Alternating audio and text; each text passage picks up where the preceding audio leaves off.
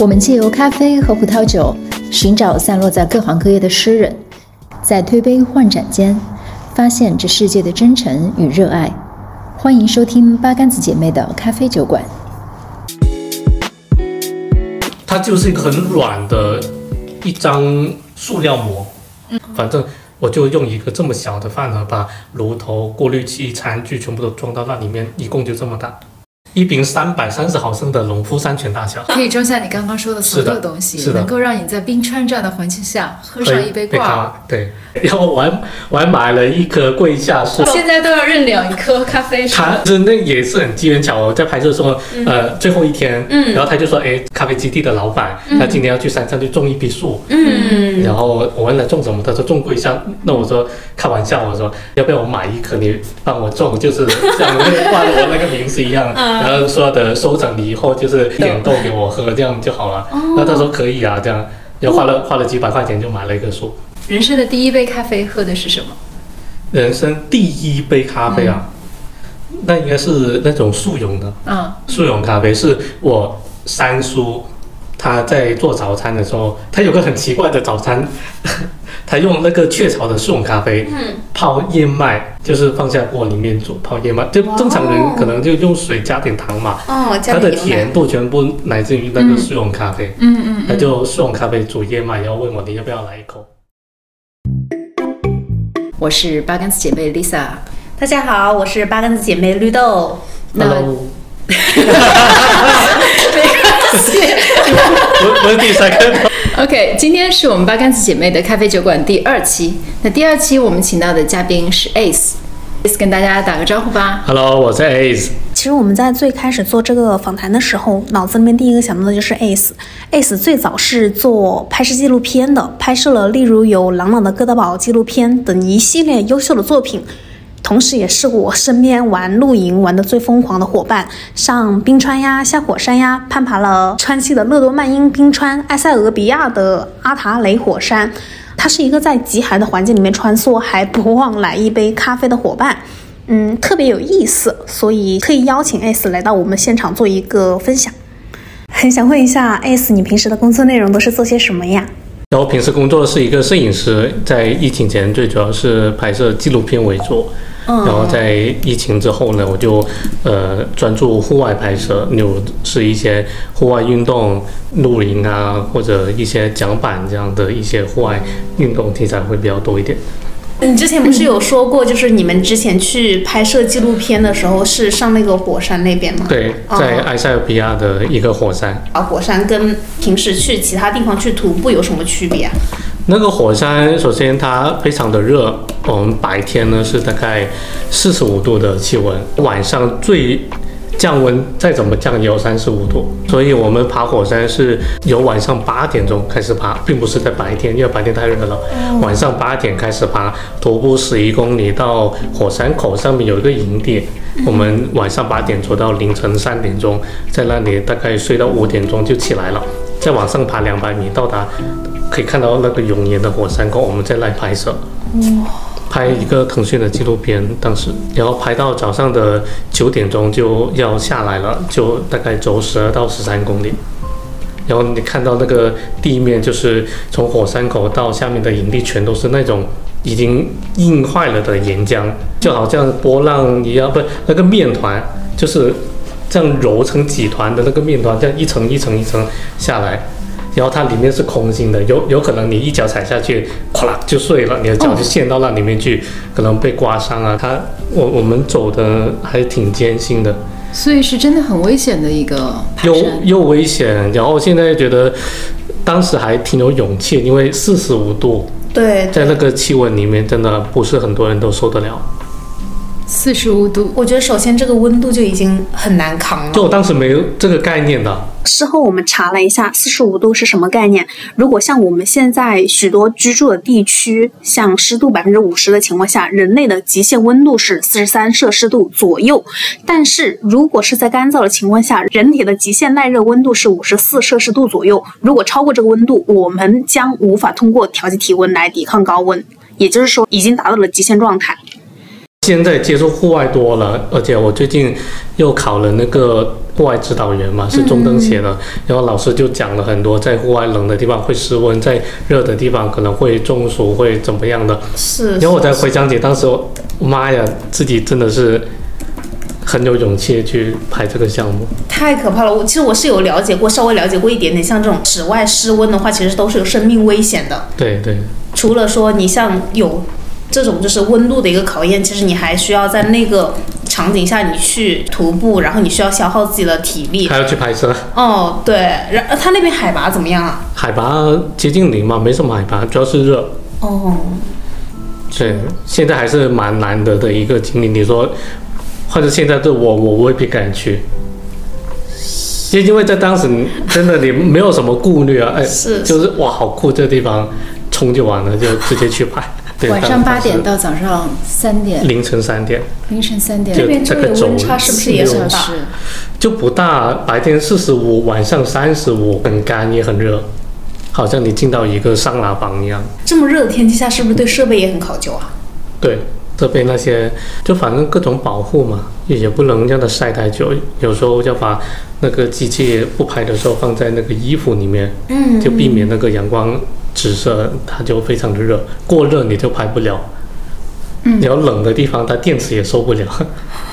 其实，在我这种属于行外的人来看啊，就是感觉你们的工作特别特别的好玩，所以想问一下，你们的工作内容是不是真的就这么好玩，还是说有一些跟我们想象不太一样的地方？对，好像大家看起来就是跟每个人都这么说。哎呀，你们就好了，可以到处去，呃，去这里玩，去那里玩。前几天要去。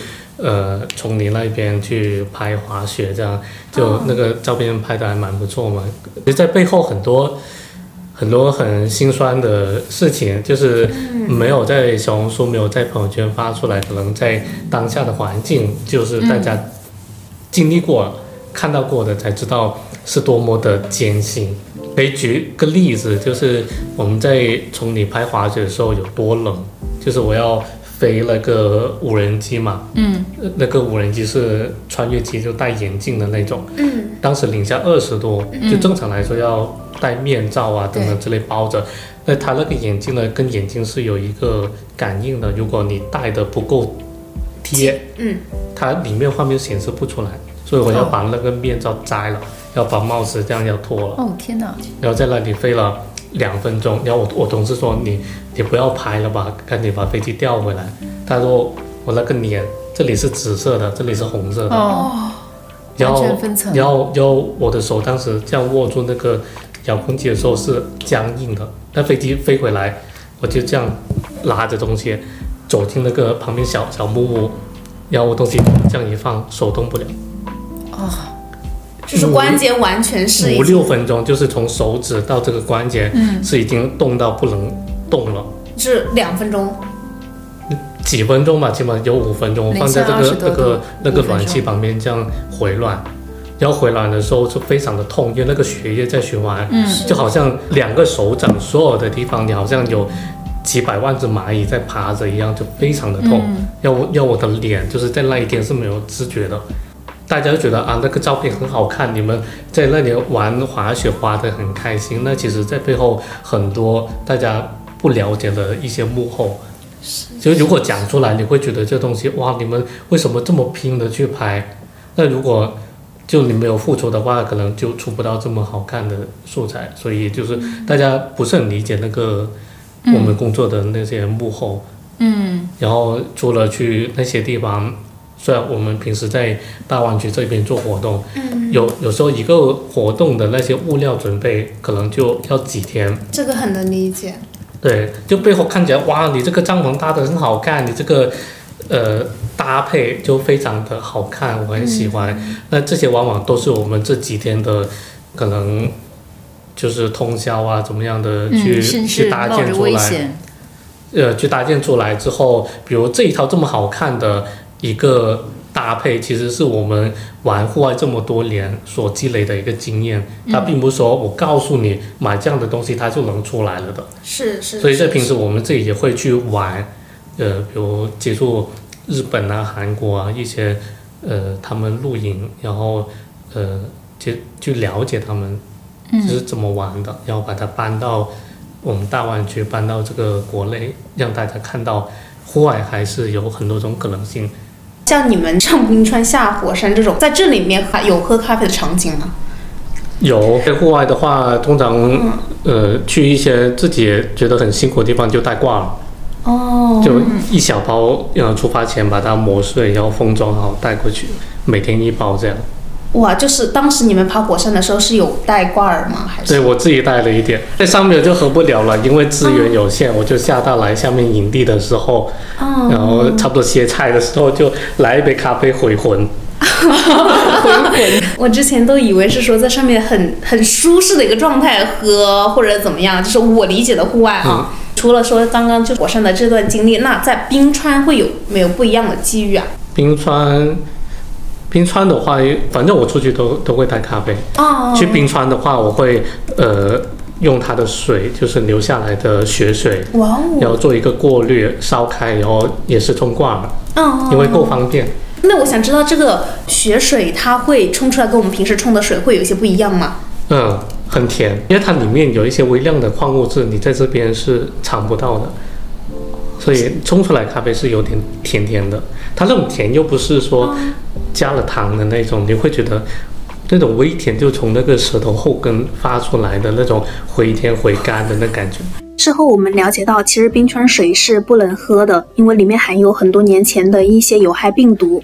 如果用雪水冲的咖啡以后回来喝普通的，会觉得喝不惯吗？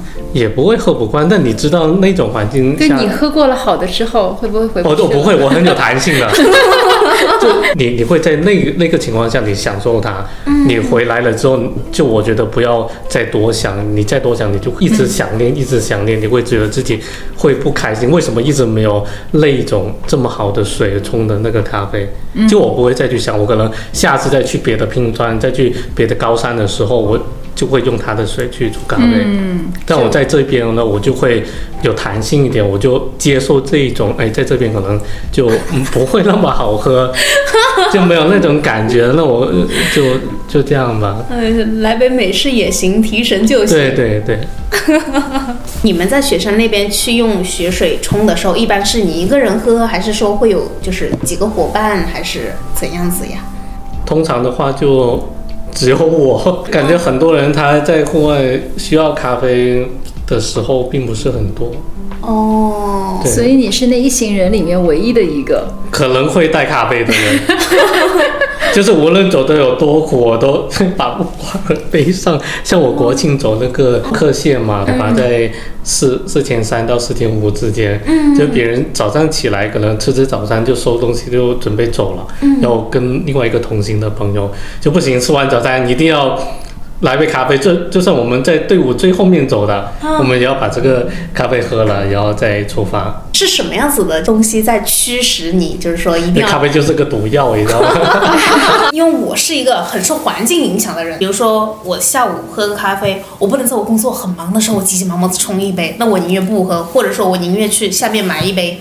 那如果要冲的话，我一定要把我的桌面收拾得干干净净的，整理好自己的心情，然后可能甚至如果放音乐的话，我可以放点音乐，把空调调到合适的温度，然后去冲一杯。那我想知道，在就是这样的冰川里面，你去冲咖啡的心情，或者说有一些细节的这样子的感受吗？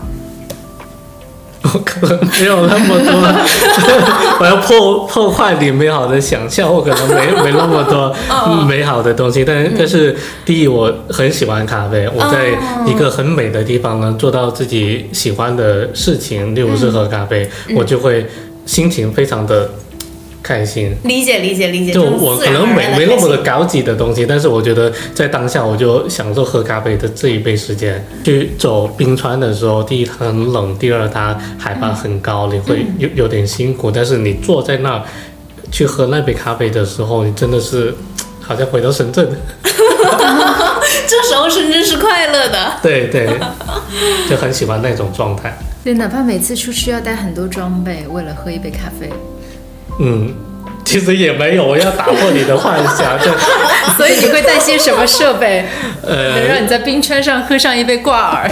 对，在呃一些徒步的环境，我就会带挂耳，因为要呃讲究一个轻量化的一个徒步，嗯所以我的把那些磨豆的东西我全部都去掉，在出发前我就在家把它磨成粉，放到那个挂耳包里面，把它封装好带出去，然后每天就一包，我去多少天就带多少包，嗯，那主要还有一个热水的问题，怎么解决呢？有炉头煮啊有炉头煮，然后水的话，呃，比如我们登山会有小河流，有小溪，然后在雪雪山上的话，嗯没有水就会用冰把它放到那个锅里面，然后用炉头煮，它就化成水。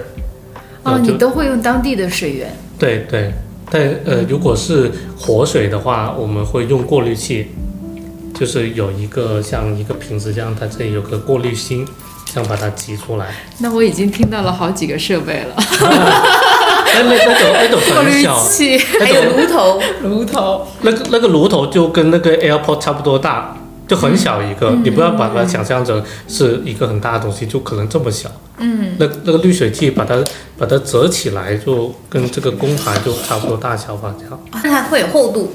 没有厚度，哇，它就是一个很软的一张塑料膜。嗯，它是使用级的，是个瑞典的一个牌子，反正。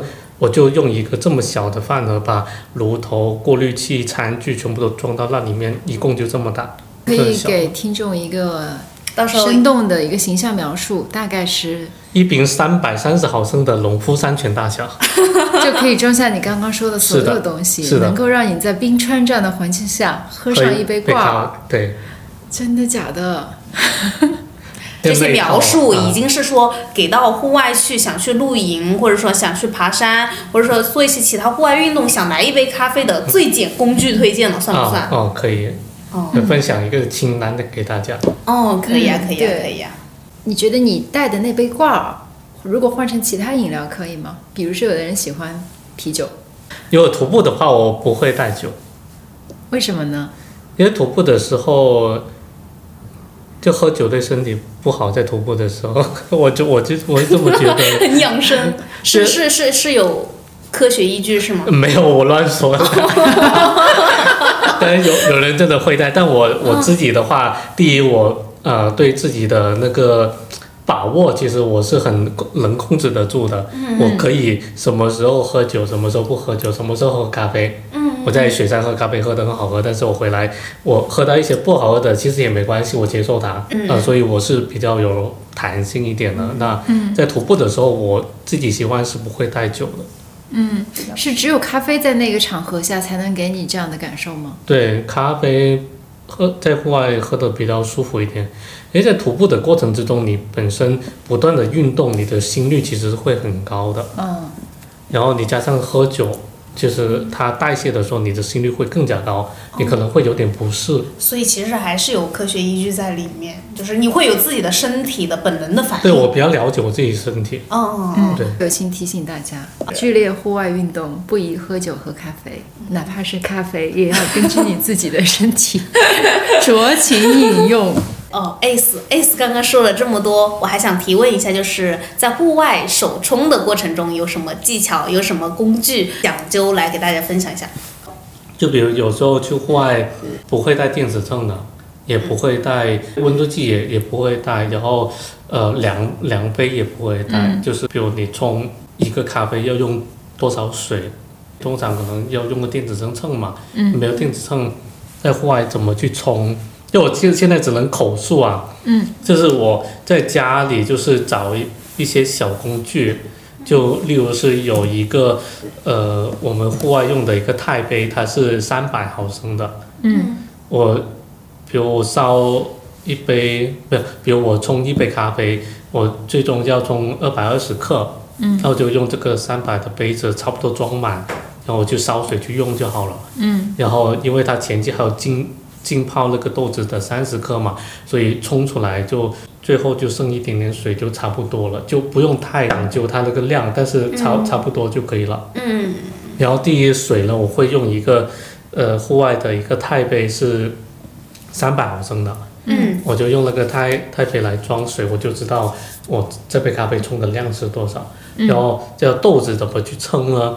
通常就十五克的豆子嘛。对，我在家有一个 mini 的杯子，大概就就这么小，就是一个农夫山泉盖子，再大一点点，嗯，两个盖子这么大，我就在家称一下十五克的豆大概它有多深。哦，我在户外我就倒的差不多就好了。哦，就类比，对，在户外不用称去称豆子，不用称去称水量，就可以用这两个嗯、小工具去协协助，就是我知道我的量在哪。嗯嗯嗯，然后温度的话，工具，温温度的话，你烧烧开水，开了之后关了火，你再去磨豆。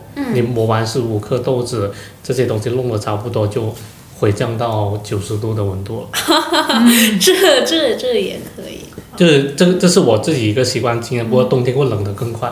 嗯嗯，在在冬天就可能要把东西先准备好再去烧水，嗯水开了之后关，马上就冲，因为它温度降得很快嘛。嗯，而且你在住的那个过程中，它又在降温。对，就是你在夏天的时候可以先烧水，在冬天呢要先弄完工具再烧水。但是烧的水有多少的量呢？我就用那个杯子来做一个参考。豆子的多少，我就用这个小小的杯子做一个参考，嗯我就不用带秤了。所以大家其实只要自己在家里找到一个相对应的容器，对知道它大概能对，在家里称一下它的重量，就知道嗯你倒多少的。就可以省掉秤，秤省掉温度计，省掉也没有什么。量杯。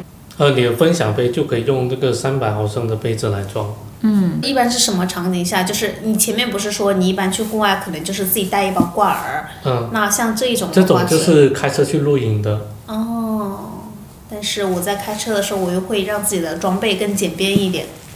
开车的时候可以带的重装一点，嗯，就是你把家里的厨房带出去都可以。对，因因为像我们之前去露营，就是基本上是车里面装满的那种嗯，对，然后什么秤什么都带上，然后包括我们甚至连那种就是保温箱都给带上哦，啊。有有时候在户外，你的桌子不是很平，嗯其实它它那个秤你要放在这种普通的桌面，它才能就是到零精准了嘛。嗯，不然的话，就在户外那个秤也不是很好用。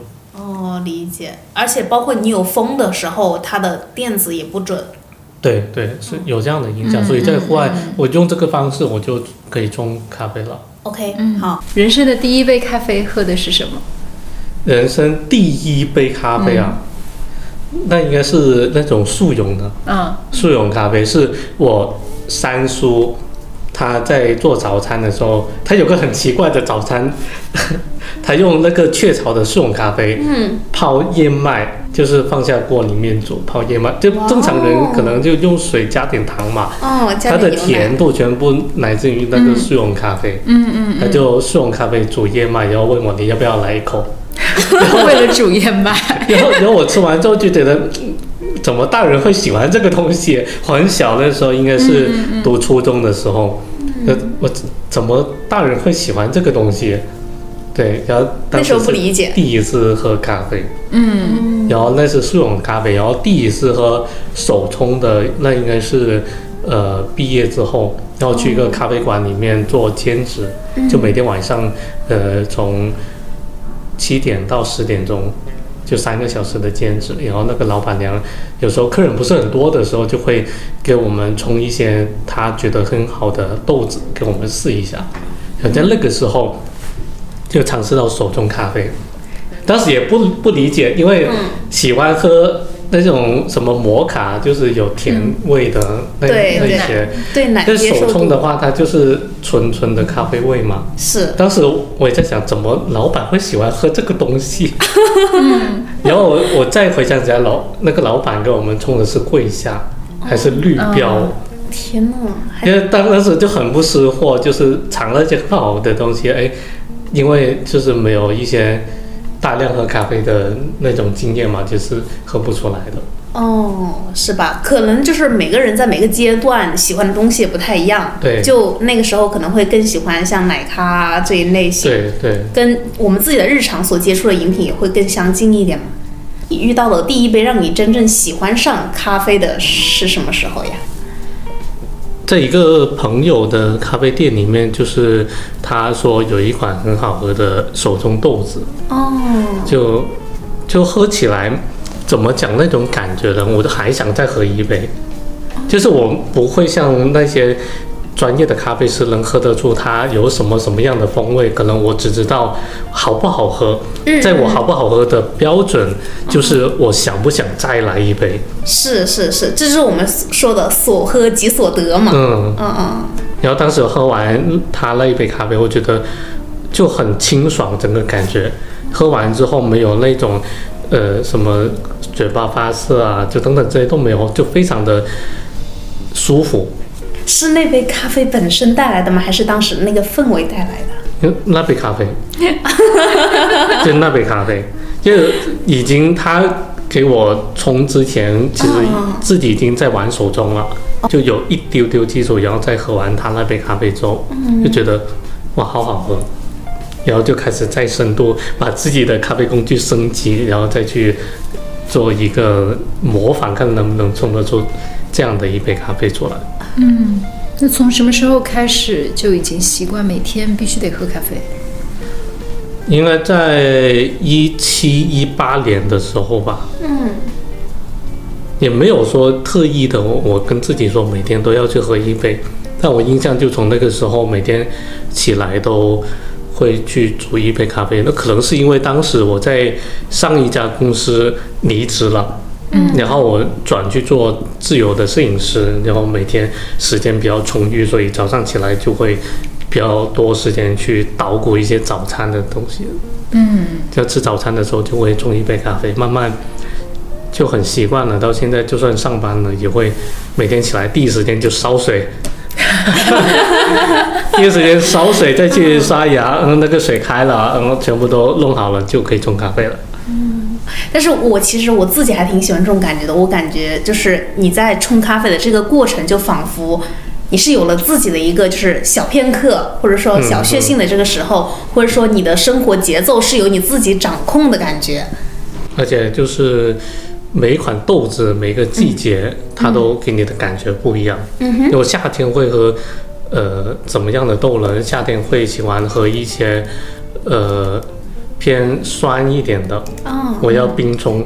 哦，所以冰冲的时候，它的酸其实我是更喜欢的，它比热的酸好。然后冬天呢就偏中烘一点，哦，嗯暖一点。对，然后冲完之后就把它晾凉一下，可能到五十来度的那个温度，我就会喝。我发现你真的很有自己的想法哎。那我想知道，你带去冰川，如果说你带去冰川，你会考虑什么样子的会多一点？什么样的豆子吗？啊、就你刚刚说像那没有讲究了，这样子 就主打一个方便，有的是。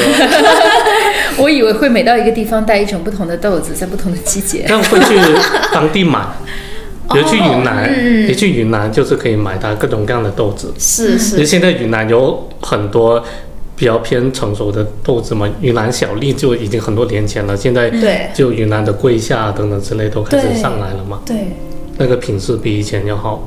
因为我在上半年也有去宝山那边拍了个咖啡师，然后他带着我去那些咖啡田园里面逛了一遍，然后我就大概有了解，然后我还我还买了一棵桂下树。现在都要认两棵咖啡树。他，我其实那也是很机缘巧合，在拍摄的时候，呃，最后一天，嗯然后他就说，哎，这个，呃，咖啡基地的老板，他今天要去山上去种一批树，嗯，然后我问他种什么，他说种桂香，那我说开玩笑，我说。呃，要不要我买一棵？你帮我种，就是像那个挂着我那个名字一样。嗯然后说的收成你以后就是就是偶尔寄一点豆给我喝，这样就好了。那他说可以啊，这样，然后花了花了几百块钱就买了一棵树。哦那树树苗很小的，就可能比这个农夫山泉还要嗯再小，就这么小一个。哇，那真的很小哎。他说可能要等五年，哦，因为前面开始发芽有豆子的时候是嗯不好喝的，是嗯是是是他要他要等就稳定了之后，嗯反正他跟我说大概五年之后。我可能才会收到第一批能喝的豆子，那会不会五年你都忘记这码事了？那不会，那不会。你是主动有这个想法的人。我觉得这东西很有趣啊，哦，是是。是就我我对各种各样很有趣的东西都都就对新鲜感，对我我自己很有新鲜感的。你喝了这么多咖啡，喝了这么多年的咖啡，在这么多个环境、这么多个场景下喝了这么多咖啡，这么多啊！这么多个瞬间里面，最上头的咖啡瞬间是什么时候呀？哦，我最近 我最近有一个朋友，他做了一款气蛋咖啡。啊，我觉得什么是气蛋咖啡啊？嗯，我先形容一下它的口感，嗯就是它喝起来好像黑啤，嗯嗯嗯就是棉的，嗯，就是它因为有很多气泡，它用气弹打的嘛，它很多气泡在里面，你喝的时候就好像那个这个牌子叫叫啥来着？有世涛，对对，那店都都能买买到的那款黑啤，就是那种滑滑的、绵绵的那种感觉，一点都不像咖啡。它的做那个气弹咖啡，它怎么做？哦我有印象了。就它有点像 espresso 的做法，但是它的压力来自于那个气蛋，那个气蛋就是跟呃苏打水里面那个气弹是用同一种。就是有一种，当划过你舌腔的时候，它的速度是慢的，没有那种水流的流动感，有一种绵软感。嗯嗯，对，是那种感觉，就很特别。那个咖啡，我叫它气蛋咖啡，它自己是没有给它起名字的。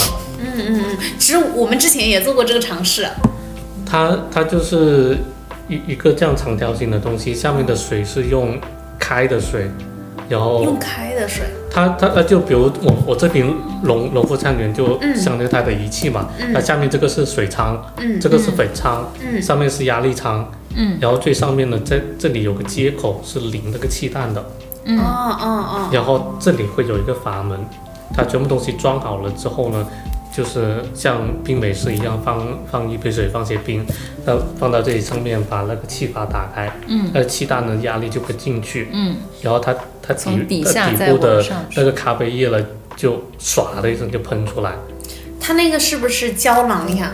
不是胶囊，是要自己磨的粉的，哦，就是好像是一个 DIY 的一个咖啡工具，哦。然后它的咖啡液就全部把它打出来之后，它就关掉那个那个气弹的那个阀门，嗯，然后它里面的东西，它就好像那个黑皮一样，一层慢慢的往下面流，像瀑布一样。嗯我有见过这种就是单独做 e special 的这种便携式工具，也有见过这种打气弹，它是相当于把两个合二为一了，是吧？嗯嗯，有点这样，很特别，那个印象非常深刻。可以到时候我们再配张图。后面我要找那个图片给你看。那个是我喝咖啡有史以来印象最深刻的一款咖啡，确实很好喝。因为它够浓烈，口感够丰富。对，它口感很丰富，真的好像喝啤酒一样，它有点气在里面。嗯嗯嗯，而且又是绵密的。对，然后它没有搅匀嘛，它上面的那一层是有泡沫，还有很浓的咖啡，然后慢慢往杯的下面它是越来越淡了的，所以你一大口喝进去，可以先喝到很浓烈的绵密的咖啡的味道，然后到后面呢就越来越干净清爽，因为它后面淡嘛，是是，就好像喝了一口水一样哦，这样就收尾。它不会慢慢喝的，就是要可能一分钟就把它干完的那种，很好喝那个，特别清甜，就是好像喝啤酒一样。理解。然后那个是我印象最深刻的一个咖啡，有一个是印象最最不好的一个咖啡。印这个印象最不好的咖啡，当时还很期待的，是去那个火火山的时候，我在那个埃塞俄比亚，就埃塞俄比亚也是有很多豆子嘛。对对对，其实很多豆子品质很好呀。对我去那里的时候，我就满怀期待，我那个埃塞俄比亚能够喝到最最当地最新鲜的那些咖啡，然后发现不知道喝个啥。他他们当地人煮咖啡是，磨完那个咖啡粉之后，直接丢到壶里面煮。他给你倒一杯咖啡的时候呢，基本有五分之一是渣来的。他很热情的跟你分享，在路边都能来一杯。对，哦，嗯，他他冲的还很认真的，各各种工序，你喝喝完之后就是，反正每一口都有渣，喝到最底部的渣越多。最上头的咖啡瞬间，跟你那个最美的瞬间是不是一个意思啊？嗯，没有什么咖啡上头，因为我我也不太很能喝咖啡，每天最多也就两杯。我们这里讲的上头，不是说让你喝晕啊、喝醉啊这种，就是，哦而是说让你觉得很美好的这样的一个瞬间。它可能是像你说的，咖啡本身很好喝，它也可能是说你跟朋友去聚会的这种氛围，一个记忆。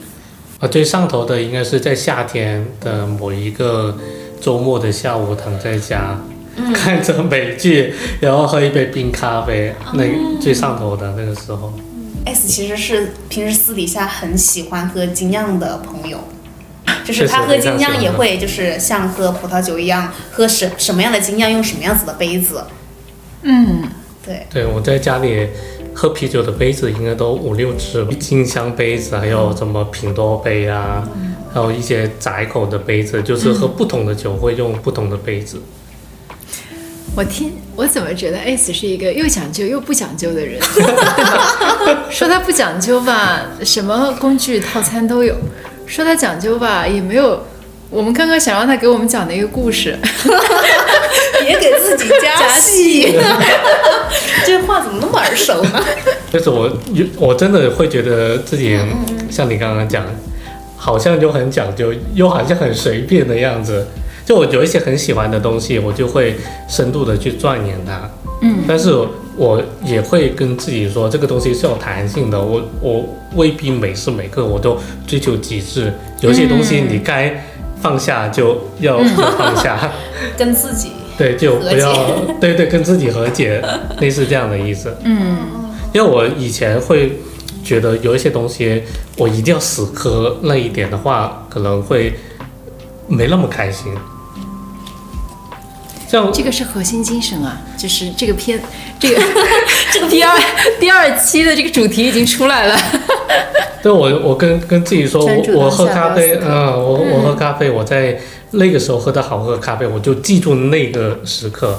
嗯，对我记住它就好。如果我在下一次再去这个地方，我我可以再享受它。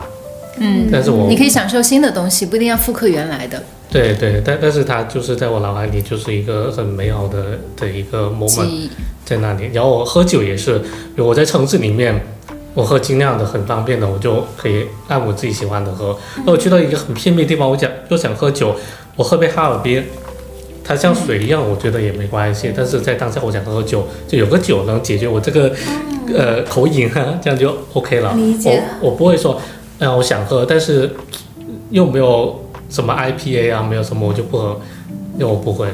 很平和的一种心态，生活心态。因地制宜，嗯，当下有什么就享受什么，是的，当下最好的 你拥有的就是当下最好的东西，是的，自己生活起来会舒适很多。就不跟自己内卷喽。会确实很舒服，这样。有有一些东西死磕的太多的话，其实自己也很难受，是吧？你曾经是一个跟自己死磕的人吗？对，是。我我以前就是，比如在拍纪录片的时候，经常跟导演去吵架。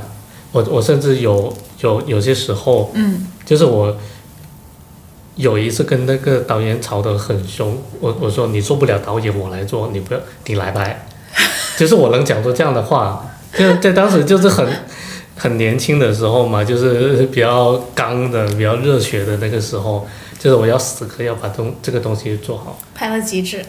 对，以前会这样，但现在就就有反思了嘛。嗯嗯，就是像你刚刚说的因地制宜，这个东西就是他没办法做到完美，你就接受它，嗯，你就享受它就好了。嗯嗯嗯嗯，你不只是接受它，你还在享受它。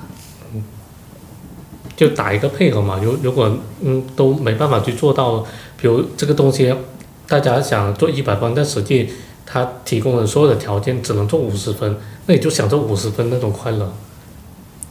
你没必要因为我做不到一百分，却只有五十分，我就闷闷不乐的。嗯，所以我呃在户外去喝咖啡，我为了方便喝挂了。它虽然没那么好喝，但是因为我喜欢喝咖啡，嗯那我也会去享受它。那如果没有尽量喝的地方，喝杯哈尔滨，我也觉得很开心。那再问回来，想问一下，你为什么会喜欢拍纪录片呢？之前为什么喜欢拍纪录片？第一就是它拍摄的那些故事，其实会比较值得让人去去探索，又或者它让人去思考。它比如说像广告片，我就给你黑销东西，这个东西就是牛逼，就是好。就纪录片它是抛出一个话题，然后你就呃通过一个引申，然后后面就让人去反思这个纪录片它在讲什么。对，然后拍纪录片的时候也会到处去接触不同的人，拍过有一些明星，然后就发现就有一些明星他是有不一样的一面，有一些很搞笑，有一些很严肃，就你会看到很多人生百态的东西。嗯嗯，就是我觉得纪录片它会更加真实一点点。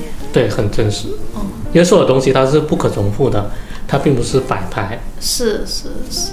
我记得有一次，呃，拍一个单车速降，在南京的单车速降就就是它那台单车跟正常的有点不一样，它的座椅特别矮，因为它最主要都是站起来或者半站的那个状态，从山顶然后一直往下面冲。嗯，就他利用那个惯性，可以在那里滑坡啊、冲坡啊，这样很刺激的的一个运动。然后那个主角就是嗯，在一个拐角的地方，刚好那拐角有一棵树，他嗯刹车不好，然后就撞到上面去，就骨折了。骨折了之后，然后去医院看，一共就前后半年恢复过来了嘛。但是就这种那个时刻，就你没办法去摆拍的，而且能讲得出这种运动的一个危险性。是但是他被人看出来觉得很危险，那其实他可能通过一些训练啊等等之类去避免。嗯在医院的时候就拍他嘛，他跟大家说他到底是怎么去犯错的，所以他告诉大家如何不要再走我这一条路。所以很多玩速降的人都会去看他的那一条纪录片，就是一个反面的教材这样。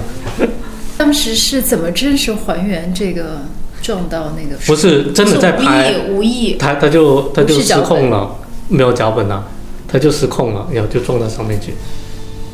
所以你们一开始拍这纪录片也不是往这个方向拍的。对，就中中间有个小插曲，就是纪纪录片就怎么讲呢？它它整个恢复的过程也发生很多很有趣的事情，你比如他崴着脚去看别人的比赛，他去作为一个呃这个俱乐部的主理人去教一些很年轻的小朋友怎么去玩这个速降，嗯，对不对？就他纪录片这东西怎么讲？我就觉得它比较有深度、有内涵一点。你们更希望去给大家展现一个最终的美好的形象，还是跟大家展示一个真实的？你要去到这样的冰川，拍到这样美的照片，你背后要经历的真实的，你会想要把这个真实的困难、危险展现给大家吗？还是觉得，偏真实的，啊，就给大家大家分分享这些东西的时候，如果有一些人他会继续的去问我要怎么去做的时候，我会跟他去讲，就是你要做这个东西之前，一二三四五你要准备些什么。理解。嗯对就像上一次你给我们分享那个穿搭技巧，其实也是这样，在极寒天气里面怎样不失温。对，是我在公司里面就内部发了个帖子，教大家呃怎么去做一个在高海拔冷的地方一个穿衣服的搭配，嗯嗯叫叠穿技巧嘛。嗯就是通过不同的衣服穿起来达到不同的效果，嗯然后你在应对不同的情况下，你可以知道穿哪一件和脱哪一件。嗯，就是给大家应对不同情况的多种选择。对，哎，我觉得这个很符合 ACE 的这个核心精神，就是你选第二个的时候，我觉得就就顺了，是因为你其实，在面对不同情况下，你只是做这个情况下可能最好的一个选择。但是这个的前提是你一定要给大家最真实的，对对对你才可能做出你要直面现实、直面当下，你才可能做出当下觉得相对来讲最好的。做自己，然后表现最真实的一面。对，就户外会给人一个我想象中的啊，就是你至少得先进到这个环境，你得先了解环境，嗯，看到这环境的就好与不好，然后你才做你当下应该做的准备。这个其实是有一种就户外理念在里面。像他喝咖啡，我在这个环境我只能带挂耳，我牺牲一点我一点的口感，但保证我基础的需求。那我们今天就到这儿结束了，感谢哦哦 S，、感谢 Lisa，谢谢绿豆。感谢大家的收听。啊，谢谢 Lisa 和绿豆，下次有节目叫我啊。下 下次约上约上咖啡厅下。次约喝酒。两个都喝。嗯十一月了，还剩夏天。我和景山最近常去科博馆练歌，像你在的时候一样。这个季节除了风大一点以外，不冷不热的温度最适合在室外大声唱歌。我特别喜欢靠在那棵我们最爱的幅度树干上唱，